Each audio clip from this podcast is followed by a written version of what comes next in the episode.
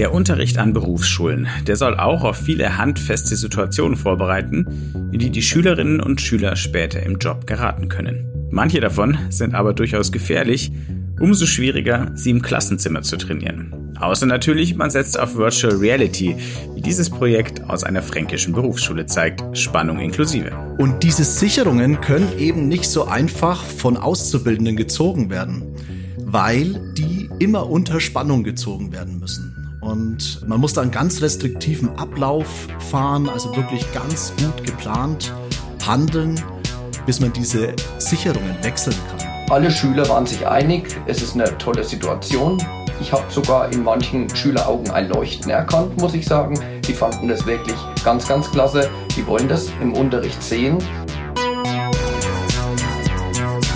Ein willkommen mal wieder zu New Realities, dem Podcast von 1 in 9 und dem XA Hub Bavaria. In dem Podcast wollen wir euch neue Realitäten vorstellen. Also Projekte, Ideen, Konzepte, Produkte in Virtual, Augmented und Mixed Reality, kurz gesagt in Extended Reality. Ich heiße Wolfgang Kerler, ich bin Chefredakteur von 1 in 9 und diesmal habe ich zwei Berufsschullehrer als Gesprächspartner.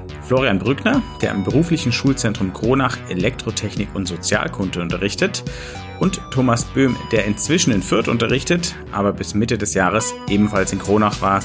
Seine Fächer dort Physik, Elektrotechnik, Deutsch, Mathe, Politik und Gesellschaft.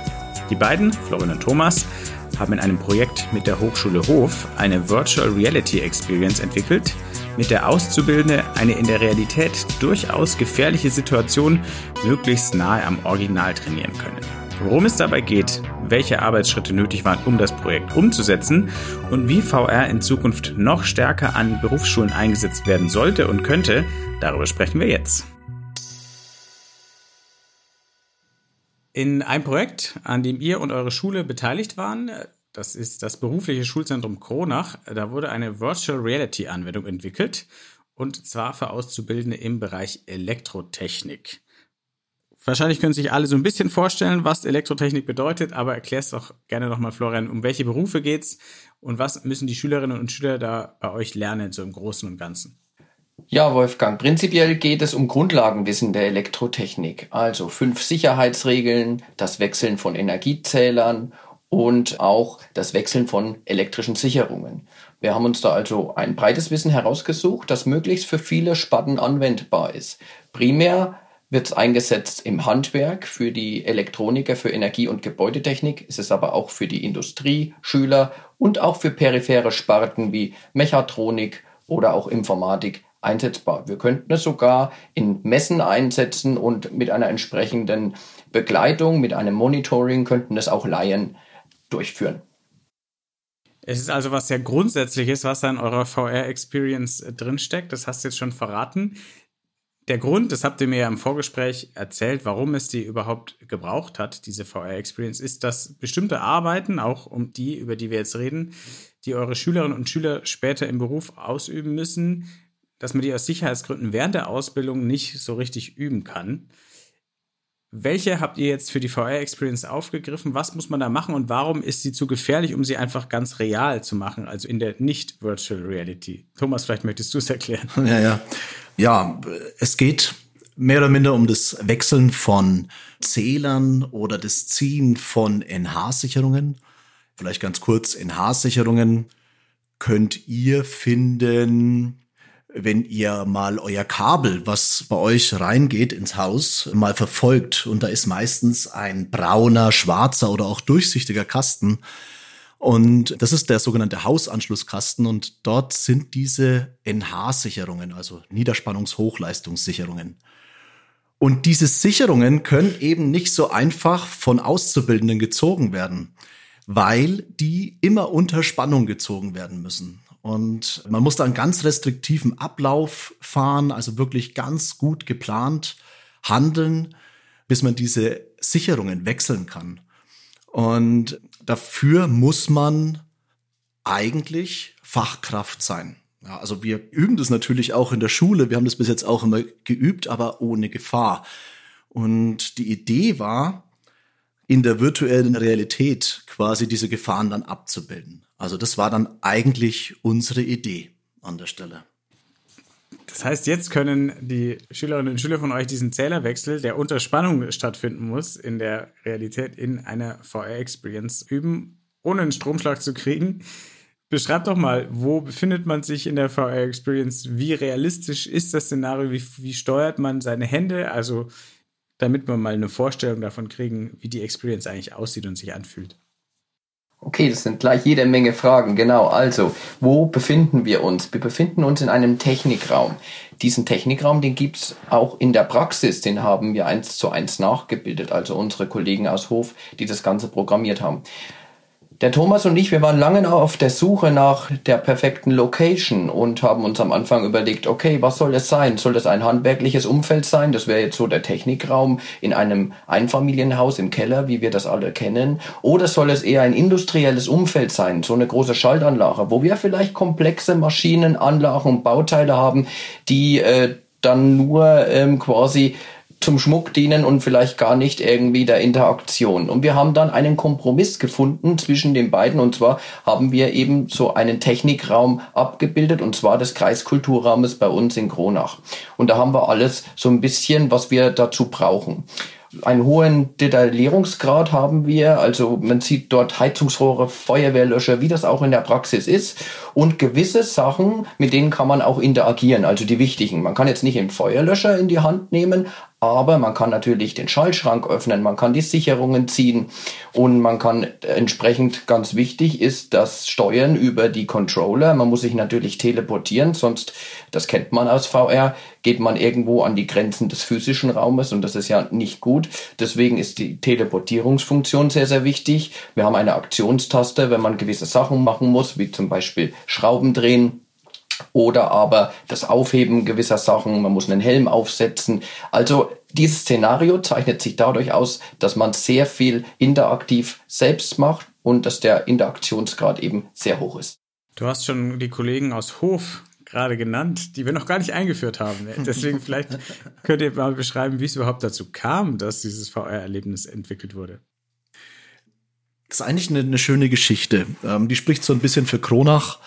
Florian und ich haben schon viel zusammengearbeitet. Wir haben viele kleine Projekte gemacht. Wir haben mit Captivate, vielleicht kennt man das, so kleine Online-Szenarien ausgearbeitet. Und ja, deswegen waren wir auch die ersten Ansprechpartner für unsere geschätzte Kollegin, die Ursula Lieb, die bei einer Online-Konferenz teilgenommen hat und da erfahren hat, dass ein gewisser Professor, dessen Namen wir damals noch nicht gekannt haben, irgendjemanden sucht, der eben zum Thema Gefahren des elektrischen Stroms Expertise hat und mit ihnen gerne eine virtuelle Realität macht. Ja, und so war das. Also das hat uns dann die Frau Lieb eben dann, hat uns dann gefragt, ob wir denn vielleicht da gute Personen wären, das zu machen. Und ich glaube, unser erster Blick, der war so ein bisschen, naja, skeptisch, weil wir doch sehr, sehr viel gemacht haben. Wir waren in vielen Projekten da drinnen gehangen und wollten ein bisschen, also das, wir wollten so ein bisschen mit unserer Zeit gut umgehen. Und ähm, haben uns eigentlich gedacht, na ja, was wird es wohl werden, ob das so gut wird, ob das, ob das sinnvoll ist, diese Zusammenarbeit. Naja, das war dann der Florian, der hat dann gesagt, komm, lass uns mal zumindest mit dem Herrn Peindl also den Professor Dr. Peindl von der Hochschule Hof. Lass uns mal kurz mit ihm reden und mal gucken, was er so vorhatte. Und lass uns danach mal drüber reden, ob wir es dann machen. Es war dann wirklich so, wir haben hm, dann kurz drauf einen Online-Termin angesetzt und wir waren so begeistert, dass wir nicht danach erst entschieden haben, das zu machen, sondern direkt dabei entschieden haben, da sind wir dabei, das wollen wir mitmachen. Das ist genau das, was wir können und das ist genau das, was wir schon immer machen wollten. Wir hatten schon immer so ein bisschen geplant, ähm, vielleicht eine Hausführung bei einem Rohbau virtuell zu gestalten, aber das war dann wäre dann nur eine Situation gewesen, wo man durchläuft und sich mal ein bisschen was anschauen kann. Und der Herr Peindl hat das wirklich, wirklich sehr, sehr auf die Spitze getrieben. Man kann nicht rumlaufen, sich was anschauen, man kann alles öffnen, alles anfassen, alle Türen aufmachen die Haptik ist, sage ich mal, fast so wie in der Realität. Also das war dann wirklich sehr toll. Aber jetzt erzähle ich, glaube ich, schon zu viel vom Ende von unserem Projekt. genau, verraten, wie das Ergebnis war, da kommen wir noch drauf zu sprechen. Ja, also das ist wirklich, wir haben uns dann sehr schnell entschieden, ähm, der Herr Peindl und sein Mitarbeiter, der Herr Marcel Igel, sind dann einmal zu uns gekommen, also einmal live, haben sich unsere Berufsschule mal angeschaut, haben sich den Raum angeschaut. Ja, und das war eigentlich so der Startschuss des Ganzen. Fertig war die Experience damit aber noch nicht mit diesem Startschuss. Alle, die jetzt zuhören, die sich denken, oh, das wäre ja vielleicht für mein Fachgebiet, für meine Schule, für meinen Ausbildungsbetrieb, was auch immer auch interessant, die würden bestimmt gerne wissen, welche Arbeitsschritte notwendig waren, damit man am Ende diese fertige Experience hat. Okay, also es war ja ein nicht ganz alltägliches Projekt, weil so dieses Zusammenwirken akademischer Lehrer, was ja die Hochschule Hof ist, und eben beruflicher Institutionen wie unsere Berufsschule in Kronach, das ist ja jetzt nicht so alltäglich.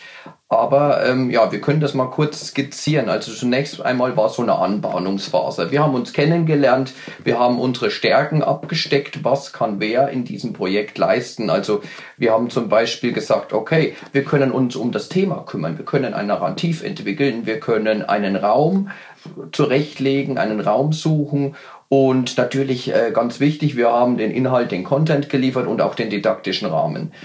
Man muss jetzt ehrlich sein, die Kernaufgaben, das Programmieren lag bei den Leuten aus Hof, bei René Peinl und Marcel Igel. Und das Ganze ist ja dann quasi in langer Zeit programmiert worden, in Vollzeit. Und auch die Finanzierung ist von Seiten der Hofschule Hof abgelaufen. Und von daher muss man sagen, wir haben uns also in einer ersten Anbahnungsphase so mal beschnuppert und gewissermaßen haben wir hier die Projektaufgaben abgesteckt. Ja, dann haben wir uns immer wieder getroffen, sowohl in Präsenz als auch virtuell. Wir haben uns gegenseitig besucht. Die Leute aus Hof, das hat der Thomas schon gesagt, sind zu uns gekommen, haben die Sachen auch in der Realität ausprobiert. Das ist ganz wichtig. Haben alles detailgetreu im Technikraum fotografiert, um natürlich den Raum möglichst genau ins Virtuelle zu überführen ja, die Raummaße wurden aufgenommen und dann haben wir uns dann langsam auch Gedanken gemacht, wie kann dieses Szenario aussehen, wie kann es in einen didaktischen Rahmen für unsere Schüler gepackt werden. Da haben wir uns Gedanken gemacht über soll das so eine Art Gaming-Modus werden oder gibt es dann am Ende eine Highscore? Auch das Thema Multiplayer stand mal im Raum. Und wir haben aber dann ziemlich schnell ähm, auch äh, einen roten Faden bei dieser Sache gefunden. Genau. Danach war die Hauptarbeit eben diese Art Drehbuch zu schreiben für das Szenario, das im Übrigen ungefähr 25 Minuten dauert. Und da hatte der Thomas Böhm großen Anteil, der hat eine Art Entscheidungsbaum entwickelt. Also so eine was passiert, wenn Geschichte, weil wir wissen ja alle, in VR ist nichts dem Zufall überlassen. Jede Aktion hat eine Reaktion zur Folge.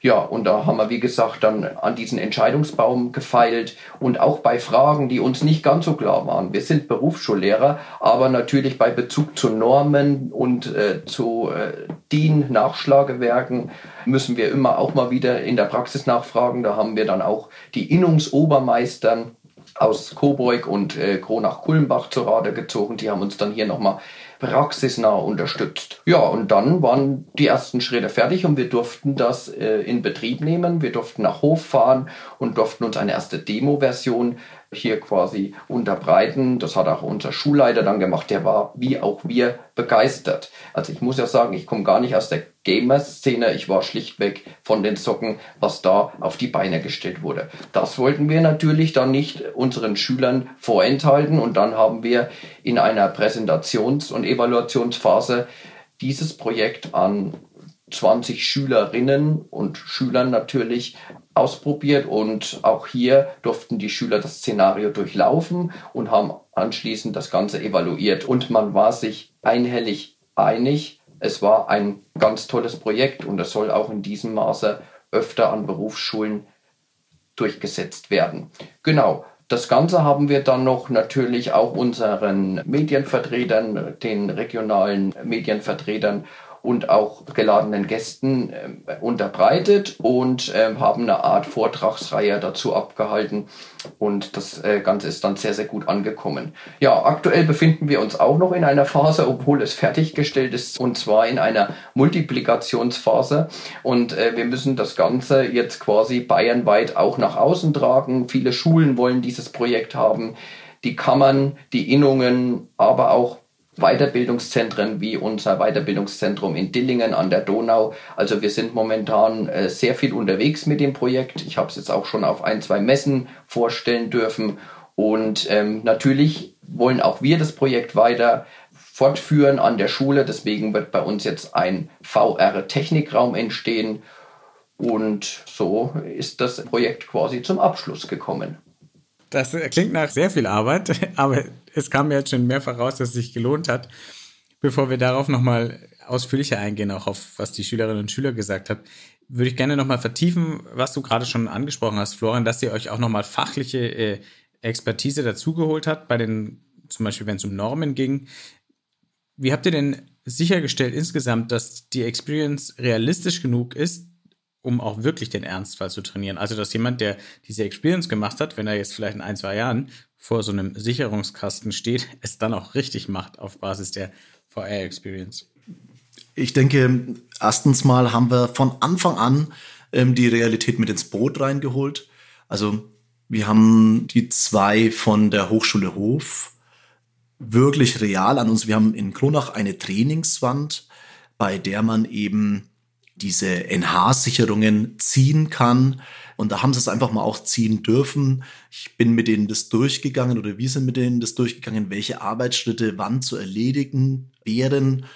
Wir haben immer den Plot immer weiterentwickelt. Das war dann wirklich ein riesiges Netzwerk aus Was wäre wenn Schleifen, wo wir versucht haben, wirklich reale Szenarien hinzukriegen. Dennoch, ich glaube nicht, dass ein Schüler hingeht, bei uns das Szenario trainiert und am Ende dann wirklich alleine zu einer, so einer Sicherung gelassen werden sollte oder alleine einen Zähler wechseln sollte. So also ganz allgemein sehen das auch gar nicht die Vorschriften vor. Das sollte man immer zu zweit machen. Aber ich glaube, man sollte da schon noch einen erfahrenen Elektriker mitnehmen und man sollte da auch noch äh, das einmal nochmal in der wirklichen Realität einmal durcharbeiten. Ähm, unser Szenario gibt eine große Hilfe. Man kann in einer Gefahrensituation diese Situation schon mal durchleben und man kann die Ängste unserer Schüler vielleicht auch wegnehmen, die da vielleicht ein bisschen angstbehaftet sind und was passiert, wenn ich was falsch mache oder so. Ja. Aber ich glaube, die Praxis muss da trotzdem danach noch folgen. Ja. Aber das gilt ja für alles, was man in der Schule lernt. ja. Florian, du hast euren VR-Raum, Technikraum, den ihr jetzt aufgebaut habt oder aufbaut, schon angesprochen. Verrate doch mal, was ihr an technischer Ausstattung anschaffen musstet oder noch müsst, damit die VR-Experience jetzt auch regelmäßig im Unterricht genutzt werden kann, weil, wenn ich es richtig verstanden habe, ist das ja eine Situation, in die gleich mehrere Ausbildungsberufe bei euch, ähm, also die in gleich mehreren Ausbildungen bei euch trainiert werden muss. Das heißt, es sind auch viele Schülerinnen und Schüler, die da durch, durchgeschleust werden müssen. Genau, generell wird jetzt ein Raum entstehen mit mehreren Hochleistungsrechnern, mit Flatscreens. Äh, wir werden uns oder haben uns schon mehrere Brillen angeschafft. Das sind diese Oculus-Brillen. Und natürlich wird in diesem Raum auch ein entsprechender Beamer platziert werden und so, dass quasi die ganze Klasse dort an diesem Unterrichtssetting teilhaben kann und sechs Personen zur selben Zeit diese Anwendung ausprobieren können. Hochleistungsrechner. Warum? Das war ja eine Forschungsarbeit von der Hochschule Hof und da wurde jetzt sehr, sehr viel Wert auf High Quality und auf Interaktion Wert gelegt und ja, die Grafikleistung ist halt entsprechend hoch und deswegen brauchen wir da auch eine entsprechende Ausstattung. Das ist natürlich in diesem Fall sehr wichtig. Wenn man jetzt weitere Folgeprojekte macht, wäre da denkbar, dass man das ein Stück weit runter skaliert, sodass das auch mit normalen Rechnern machbar ist. Ja, wir haben uns auch hier die Frage gestellt, was ist besser? Ein mobiler Wagen, der dann immer in die Klassenräume fährt und einer kann es ausprobieren oder wirklich ein kompletter Raum, wo die ganze Klasse daran teilhat. Und wir haben uns natürlich für das didaktisch bessere Modell, aber halt auch kostenspieligere Modell hier entschieden. Und ganz wichtig bei solchen Entscheidungen und auch an unserer Schule, und das ist nicht normal, sind die kurzen Wege zum Sachaufwandsträger, also zum Landratsamt in Kronach und auch ein Schulleiter, der Rudi Schirmer bei uns, der uns äh, gewähren lässt, der unsere Projekte eben unterstützt und uns entfaltet oder zur freien Entfaltung bringt. Und das ist natürlich sehr, sehr wichtig. In dieser Hinsicht. Im Moment klingt es, als wäre es nahtlos alles durchgeflutscht bis zu einem erfolgreichen Abschluss. Es gab aber bestimmt auch Hürden. Was waren denn die großen Hürden, die das Projekt nehmen musste? Hm. Das muss wieder ich beantworten, sonst müsste sich der Florian selbst äh, beweihräuchern, denke ich. also die größte Hürde war tatsächlich die Kommunikation. Ja, also dran zu bleiben, nachzufragen, immer einen heißen Draht nach Hof zu haben, immer auszuloten, was ist wichtig, äh, immer die Entscheidungen zu treffen. Also das sind so die Hürden, äh, wirklich wie immer so der Klassiker, glaube ich. Ne? Also die Kommunikation ist die größte Hürde. Das macht der Florian immer bei uns. Da bin ich auch immer froh drum. Und äh, ja, das war wirklich eine riesige Hürde. Und alles andere war erstaunlicherweise vielleicht auch Glückssache wirklich so geschmeidig. Also wir sind, waren interessiert. Wir haben jemanden gehabt, der das uns programmiert. Und also äh, unsere Expertisen waren gut eingebracht. Die Expertisen aus der Hochschule Hof waren gut eingebracht. Also es war wirklich, also wirklich erstaunlich sehr, sehr reibungslos. Ja, ähm, ja, da muss ich mal reingrätschen, Thomas, da hast du absolut recht. Also wenn du nach der zehnten Stunde dann unterrichtet hast, es war 15.30 Uhr und dann kam noch eine riesen Mail aus Hof, wie ist das denn jetzt, wenn wir die Sicherungen ziehen, auf was müssen wir da genau achten, in welcher Chronologie und Reihenfolge, dann haben wir schon manchmal gedacht, puh, oh, jetzt werden die riesen Mail beantworten, DIN und normenkonform, mit uns durfte ja da auch kein Fehler unterlaufen, das war schon ein Stück weit auch immer anstrengend und wir haben aber so gedacht, Mensch, vielleicht ist es für was gut, und Wolfgang, es war für was gut. Es war aber immer die Hoffnung, ne? aber es hat ja geklappt, darauf kommen wir nämlich jetzt zu sprechen. Ihr habt es geschafft. Wie zufrieden seid ihr denn mit dem Ergebnis und äh, vor allem, was haben denn die Schülerinnen und Schüler gesagt?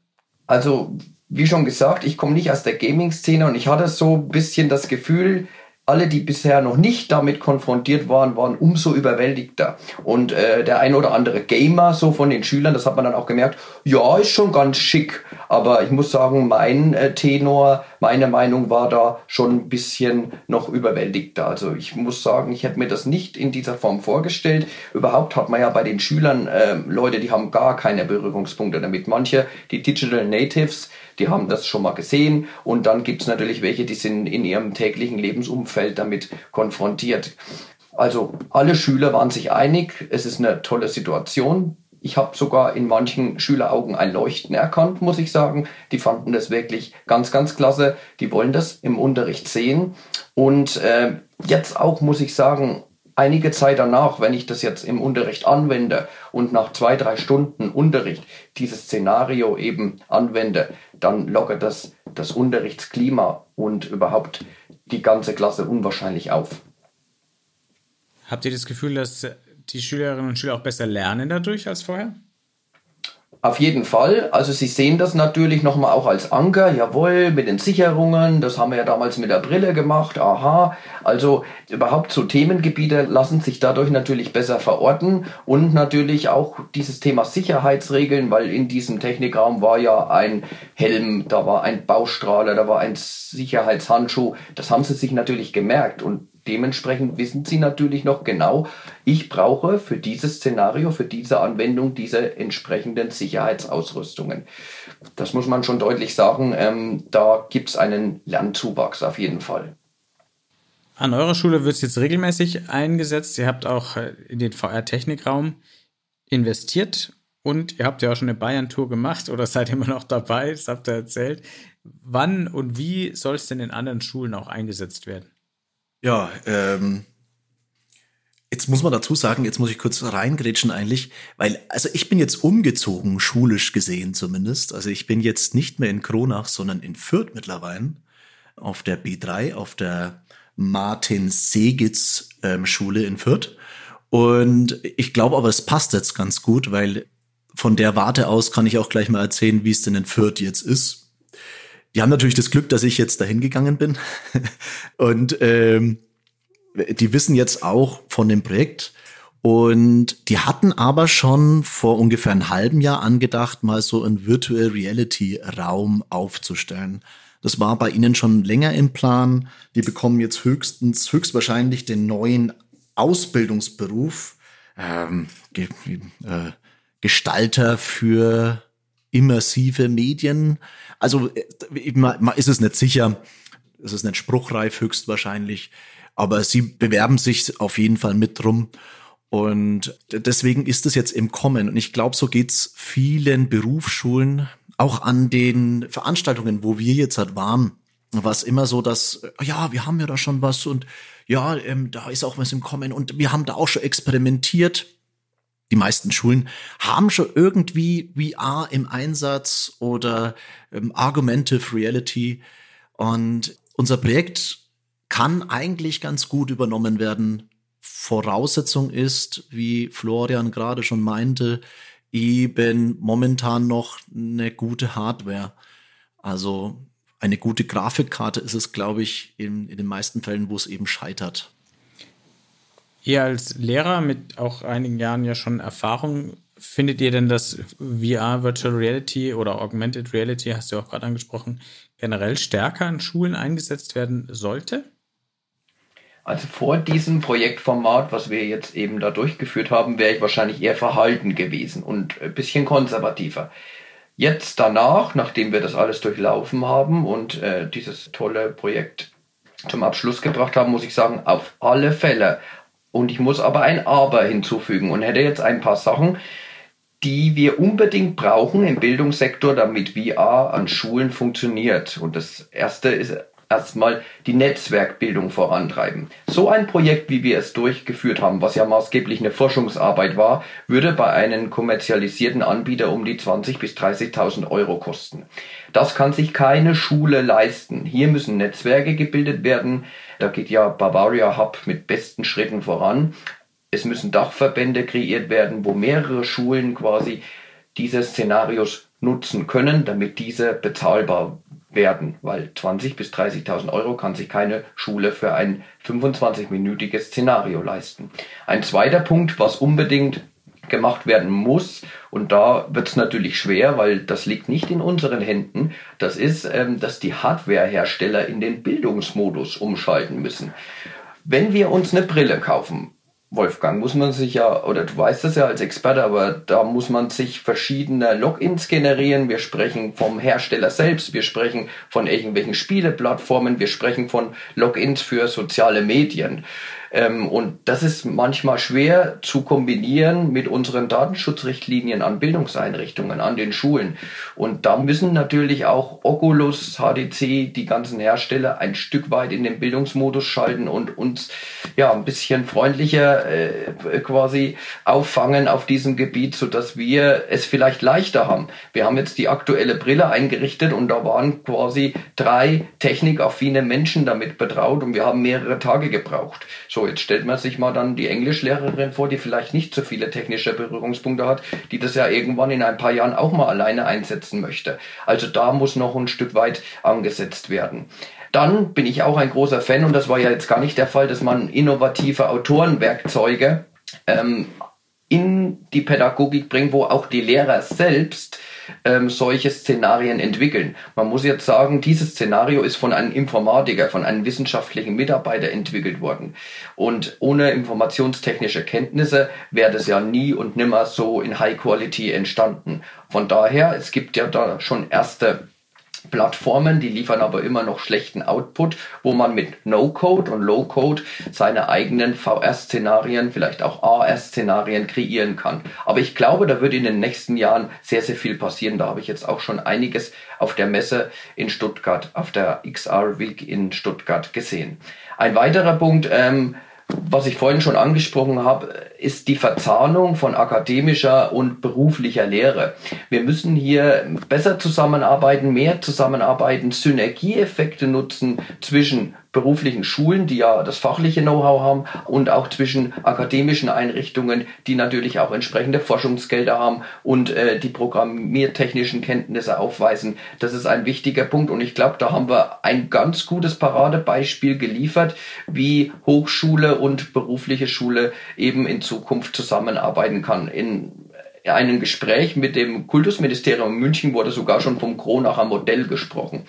Ein letzter Punkt, ähm, wir brauchen natürlich eine flächendeckende Fortbildungsoffensive für Lehrer. Wir müssen den Lehrern diese VR Szenarien schmackhaft machen, wir müssen sie sicher machen im Umgang mit VR und da bedarf es natürlich einer enormen Fortbildung. Das wären jetzt so die fünf Punkte, die ich anbringen würde, wenn man VR mehr in den Unterricht bringt, die unbedingt aber noch äh, durchgeführt werden müssen. Und wenn es dann soweit ist, dass wir wirklich flächendeckend VR im Unterricht haben, dann sollte man auch drauf gucken, ist es denn sinnvoll?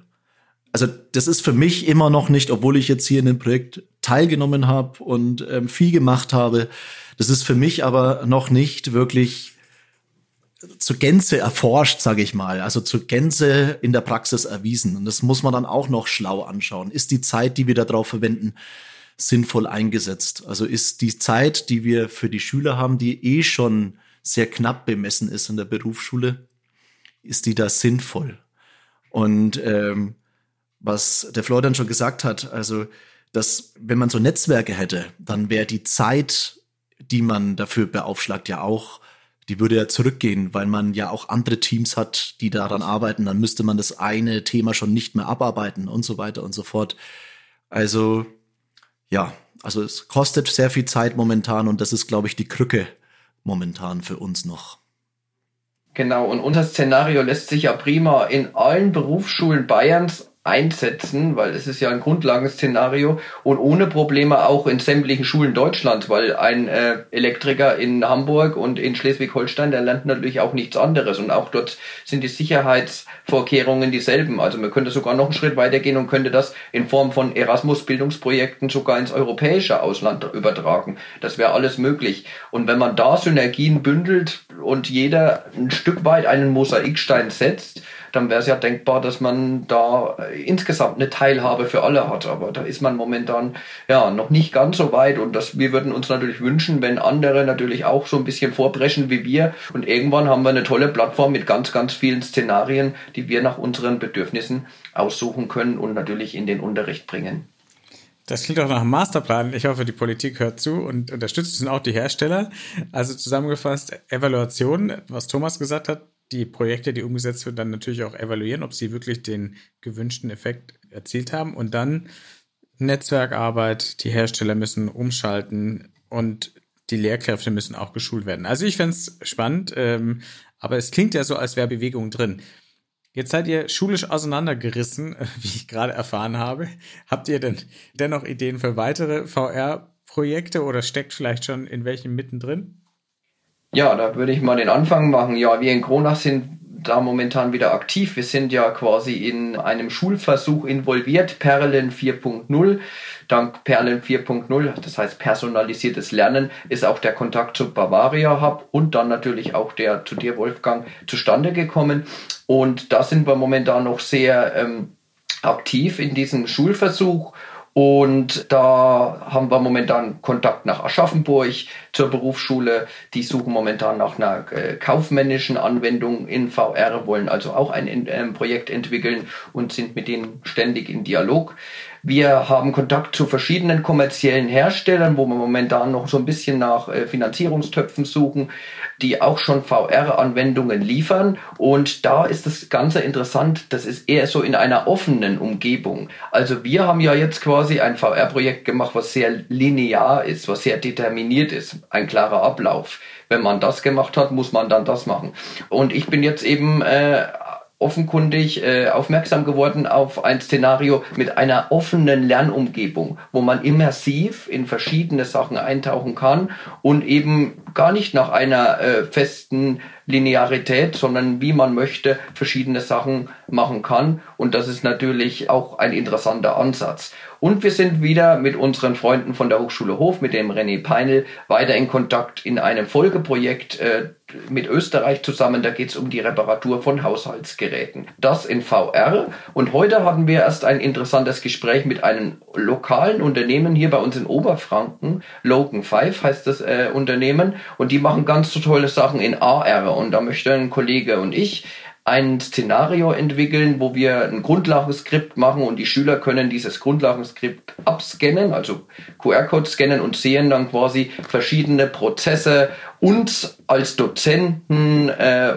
diverse Versuchsaufbauten in AR so aufploppen im Handy. Da waren wir auch mal wieder begeistert und da wollen wir jetzt auch den ersten Schritt in die AR-Welt wagen. Volles Programm. Thomas, was, was treibst du in Fürth? Ja, hauptsächlich unterrichten momentan. ja, äh, aber so ist es. Ne? Ähm, man geht aus einer Schule raus und, und dann ähm, man kriegt Lust auf mehr. Dann von Kronach ist es wirklich so. In Kronach ähm, sind die Wege ein bisschen kürzer. Ich bin ja erst seit zwei Monaten in Fürth, deswegen kann ich und darf ich oder will ich oder eigentlich kann ich nichts dazu sagen. Ich weiß, äh, dass dort auch Bestrebungen in Fürth eben sind. Es werden neue Räume entworfen, eben für das neue Berufsbild. Dort sind unten auch schon Mediengestalter. Und das wird kommen alles. Und dennoch werde ich immer versuchen, auch in Kronach jetzt den Kontakt zu halten. Aber da ist auch schon wieder so ein bisschen, also äh, schon schulisch ist es auch schon so, dass sich Schulen, ich weiß gar nicht, ob ich das jetzt so sagen kann, Schulen quasi dann auch positionieren müssen und auch aus diesem Hintergrund heraus. Und das ist schön, Kronach teilt immer alles und so habe ich das auch in Kronach gelebt und ich hoffe, dass ich dann auch ab und zu mal wieder was kriege von Kronach, beziehungsweise wenn dann irgendwann äh, mal wieder was spruchreif ist, werde ich auch wieder dabei sein, hoffentlich, wenn dich wieder Florian lässt. Dann werde ich wieder äh, dabei sein an den Projekten und werde da hoffentlich eine, auch so über so einen kleinen Weg eine gute Zusammenarbeit von zwei Berufsschulen vielleicht fokussieren. Das war ein bisschen so mein Ziel, dass wenn ich hier runterkomme, dass man das zumindest schafft, dass zwei Berufsschulen mal zusammenarbeiten und dann einfach cooles Zeug zusammen macht. Ja. ja. Das wäre doch super. Netzwerkbildung. Ja, Florian hat es ja angesprochen, das gilt natürlich auch für die Netzwerke zwischen den Schulen. Es muss ja nicht jede Schule immer das Rad neu erfinden. Es reicht ja, wenn immer eine ein neues Rad erfindet und es mit allen anderen teilt oder man es gleich gemeinsam macht. Florian und Thomas, herzlichen Dank, A, dass ihr dieses Projekt angestoßen habt und Bewegung reinbringt in das Thema VR in beruflichen Schulen in Bayern und hoffentlich auch darüber hinaus. Und danke, dass ihr euch die Zeit genommen habt für das Gespräch. War sehr interessant. Danke euch. Sehr gerne. Sehr gerne. Alles Gute. Das war Folge 40 vom New Realities Podcast von 1 in 9 und XR Bavaria. Wenn euch gefallen hat, bewerten, abonnieren und weiterempfehlen. In den Show Notes, da findet ihr noch einige Links mit weiteren Infos zu den Themen und Projekten, über die wir gesprochen haben. Jetzt noch der Abspann. 1 in 9, das ist das neue Zuhause für Zukunftsoptimisten, die mit neuen Ideen und Technologien die Welt besser machen wollen und besteht außer diesem Podcast auch noch aus einem Online-Magazin, einer Community-Plattform und aus Events. Alle Infos gibt's unter www.1c9.community. Der XA Hub Bavaria wurde gegründet, um die XA-Community in Bayern voranzubringen, die Entwicklung und Verbreitung von XA-Anwendungen zu unterstützen und die Sichtbarkeit des Standorts Bayern zu fördern. Mehr erfahrt ihr unter www.xahub-bavaria.de. Dieser Podcast ist möglich durch die Förderung des Bayerischen Staatsministeriums für Digitales. Vielen Dank dafür und bis zum nächsten Mal.